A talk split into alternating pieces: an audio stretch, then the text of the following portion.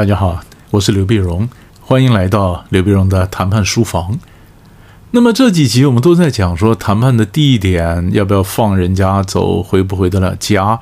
其实还有一个东西，我们要呃结束这一大块的单元的时候要谈的，就是就是谈判的座位怎么安排。你那个到了地点，地点你有座位啊，是不是？座位怎么安排呢？我们先讲个最简单的座位的安排哈。座位安排通常来讲呢，呃，两个人谈判的话，我们尽量隔角坐。你晓得吗？隔角坐的意思就是一个坐东边，一个坐南边啊。比如隔角坐，不要说一南一北面对面坐，面对面坐，除非两个人看对眼了，不然大眼瞪小眼很难过的，是不是？所以我们隔角坐。隔角坐一般来讲最轻松、最没有压力啊。隔角坐当然你也可以面对面，但是就是我们侧着身子面对面嘛。你可以想象一下，对不对？东边跟南边嘛，那我这样侧着嘛。那你如果是南边跟北边，你不是正面做正襟危坐吗？正襟危坐的面对面，跟我们斜斜的面对面，呃，那概念是不一样的。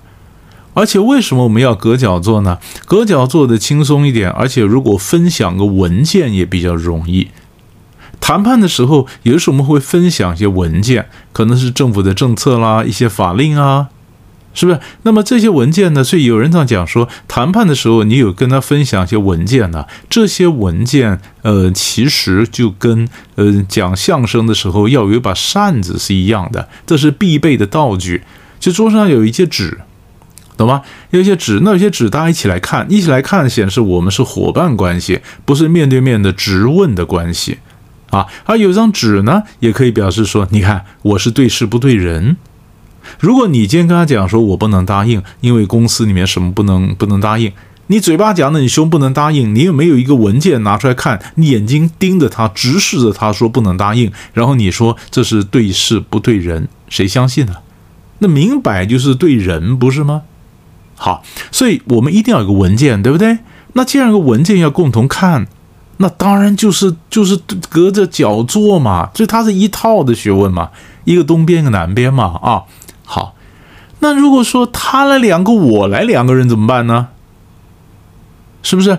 你这样画一下，比如说我今天是个是个方桌嘛，他来两个，我来两个，那一样的，比如说原来我们两个主谈，对不对？那么对方坐东边，然后我坐南边，对不对？那我另外一个人坐哪儿？我两人当然坐我左手边，坐西边嘛，这样我跟左边好讨论，然后我右边好谈判嘛。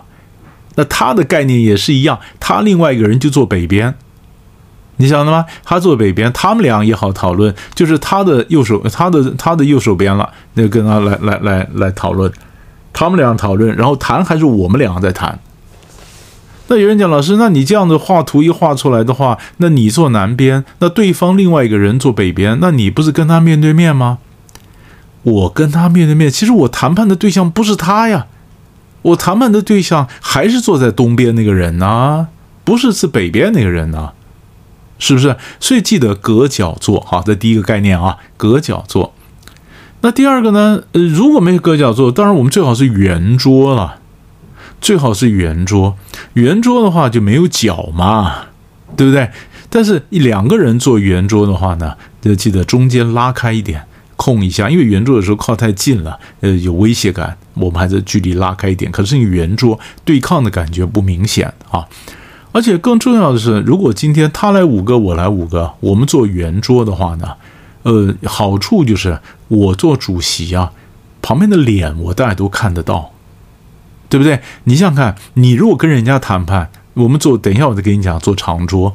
那你一坐长桌，你坐对方，你发现左边右边你这一排有些脸你看不到，是不是？但是如果坐圆桌的话呢，谁什么表情，谁什么动作，基本上我都看得到。所以这样子，我对情势比较能掌控。所以一般来讲，呃，我们都是建议各位，如果可能的话，你当然是摆个圆桌嘛，摆个圆桌。那有人讲老师，那你讲如果可能，我偏偏就是属于那种不可能的，不可能的。我们公司没圆桌啊，好，没圆桌那就长桌了，对不对？好，但是各位，你想长桌在谈判的时候也有几个特色。第一个呢，你这个桌子啊，你要可以，你你要你要配合桌子和人数啊，就是呃，我们通常我给各位的建议就是，比如说有七个人的位置，你摆五张椅子，懂吧？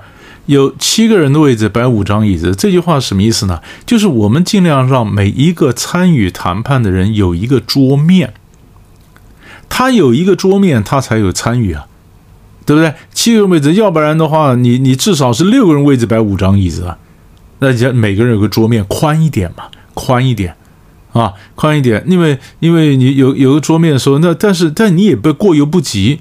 啊，过犹不及，你不要弄个什么什么十个人的位置那么长桌，然后摆两张椅子，那个就概念就完全不一样了，是不是？我们我们目的让每个人有参与感。以前呢，有一次我参加一个劳资谈判，劳资谈判呢，那个工会啊就很凶嘛。工会很凶，呃，工会的都来都来，工会的干部都来，免得等一下理事长啊，嗯，这个妥协了，放水了，哈，这干部都来。你说是跟资方谈判吗？资方上也在监控工会的谈判代表嘛？嘣一下来几个人呢？来十二个。资方一看工会来十二个，我们也不能是输啊，输人不输阵，我们也来十二个。所以工会也来十二个，主管也来十二个，就二十四个，加上总经理一个人二十五个。天哪，你你你，除非你是特别大的会议室，要不然的话，一个会议桌上坐二十五个人，每个人都挤着坐，每个人都挤着坐。你看，那总经理坐个头，然后他的另外一端呢，可能还有一个记录，然后旁边各坐十二个。我天哪，那个谈判谈得出来吗？谈得出来吗？所以那个时候那个位置就是不对，要不然就是人太多了，人太多，所以那个谈判是不对的。所以我们希望你的每一个谈判呢，就你你的位置希望拉宽一点。当然，我跟各位讲的都是假设你们要谈成。那如果你不想谈成呢，你把我教的反过来做就好了。以前有些公司因为某些理由非跟人家谈判不可，可是他不想谈成。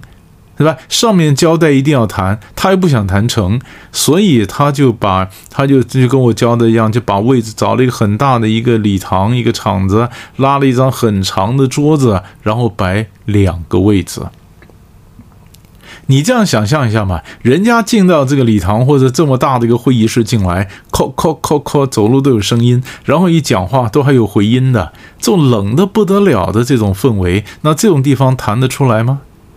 这其实我学生跟我讲，他就是用这种方法，让人觉得谈不出来呀。好，其实这也可以反过来讲，你是老板，你要谈；你是老板，你要谈。你有发现底下的人就有办法让你谈不出来，这个就叫掺水。你的政策他就可以掺一些水分，让你谈不出来。哎，这个就是领导统御时候要讲的这有趣的题目。在我们这里先不讲这些，我想说今天就算你自己不想谈的话，那我找一个，嗯，把这个氛围弄得很冷，我也办得到啊，是不是哈？那今天假如不是氛围变冷，我希望能够谈成嘛，哈，我们刚刚位置拉长了，对不对？位置拉长了，当然我们也希望你桌上摆一点吃的东西，摆吃的东西，因为人在这紧张的时候，你这个这个精神是紧绷的，吃点东西会稍微缓和一点。所以你摆的东西一定要人家很容易吃才行，就是说你不能摆那种要剥皮的、剥壳的，你知道吗？剥皮的、剥壳的，那你说你说呢？这这这沾了一嘴巴 cream 的，你说那怎么吃啊？是不是？也就是说，你们在开会的时候桌上不能摆水果呀。你摆水果，除非你切好的用小盘分的、叉子叉的，要不然的话，你你你你每个人都吃水果吃的滴滴答答的，西瓜啦什么，那像那像话吗？所以你要去算呐啊，那么呃也可以摆一些茶水，但是一般来茶水我们会选择茶水摆在角落。为什么要摆茶水呢？因为你们在谈判的时候呢，也许有服务员或者什么进来加水，加水也不好嘛，那会他会你你们秘密给人家听到了，对不对？好，我们希望他不要进来，或者说就算你今天休息时间叫他进来，休息时间叫他进来，他桌上什么东西被他看到了也不好。所以，我们可能不希望有别人进来打扰。就是我，就算我在酒店里面，那我茶水又摆在什么地方呢？我可能茶水就摆在会议室里面某一个角落，一个茶水桌。那谈判会谈得很累嘛？他可能站起来伸伸懒腰啊啊，然后去倒一个水，然后转身还可以回来。你如果茶水摆在外面的话呢？除非我们叫停，不然有人就出去倒个水，上个厕所，他就不回来了，也有可能啊。所以我们希望对方能够回来，所以摆一个水水摆在什么地方也是算过的，是吧？好。那既然这样子完了以后，还有一个，他再讲一下。有的时候在谈判的时候呢，各位你要了解，那那有人会这样一个小动作，比如说我今天摆座位哈，以前日本人就讲了一次，他跟德国人谈判，德国人谈判一人一排嘛，一人排，但是在桌在墙的另外一边呢摆了一个白板，摆了一白板呢，德国人站起来在白板上写了一点东西啊，他说，哎，我们谈判可以这样这样这样写的东西。你想象一下嘛，德国跟日本的代表都坐着，那那个德国的主坛他可能站出来，走到走到前面去写东西，这底下这些坐的不都像学生一样抬头看着他吗？那他在气势上就完全把日本人压住了嘛。所以日本人后来在书上就写说，日本人会怎么做呢？日本人的主坛他也站起来，也走到前面。也站在白板另外一边，拿个笔也画一下，说我们日本主张什么什么。所以在前面的白板前面就两个人了，一个是德国，一个是日本，这样就扯平了。如果德国人后来回位子坐下来，日本也回位子坐下来。德国人如果没回位子坐下来，都在那儿，日本也在那儿，就扯平了。就是我不要给你一种感觉，就是我们今天是来听训的。所以这个是座位安排的时候一个小 trick，也有一个小动作，在谈判的时候也会发生。你想的当年，当年这个在马关条约谈判的时候，伊藤博文是跟李鸿章谈判，伊藤博文后面就刻意摆窗子，窗子李鸿章就看着窗子外面军舰在那在那就在那在在那准备了备战呢。那伊藤博文就告诉李鸿章讲：“中堂大人。”如果今天没谈完的话，你背背后我窗外看的这些军舰就要开到贵国去了。他也是设计好的场景去恫吓你啊，是不是？那这个这个场景为什么这样设计呢？那就是在春帆楼嘛，在日本谈判嘛。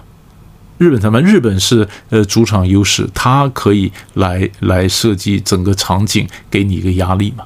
所以这个每一个地点其实都有关啊，或座位哎都有安都安排，要不要看得到窗子？座位是怎么做法，对吧？以前还有一些美国人是这样的，比如你到我办公室来，我请你坐下来，就我那个座位很深呢，你知道吧？我我给你安排的椅子很深，你一坐下来，整个人就陷下去了，对不对？站都站不起来，是不是？然后我再站起来，我在那围着你跺着方步，我就跟你讲说这事情是怎么样怎么样怎么样。然后呢，你只有陷在那个位置上，然后抬头仰望我，我整个气势压着你。这种小动作，美国人也玩过，也玩过，所以我们随时准备。他们在很多地方有过一些什么小动作，也许我们自己也用过一些小动作。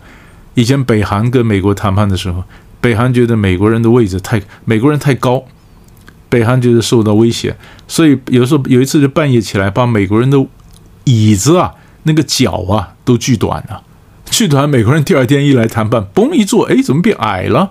半夜被动过手脚的，这种小动作也有，但是我们一般商商业谈判，你当故事听就可以了，没那么多小动作的话，你要注意，记得哈，最基本你要记得隔角坐啊，隔角坐，一个东边一个南边，你尽量不要面对面坐啊。那如果有可能的话，位置拉长一点，让每个人都有桌面，这样他才有参与感。这是最简单的，马上可以学的，也马上可以用的。好吧，我们这一集就讲到这里，我们下一集再见。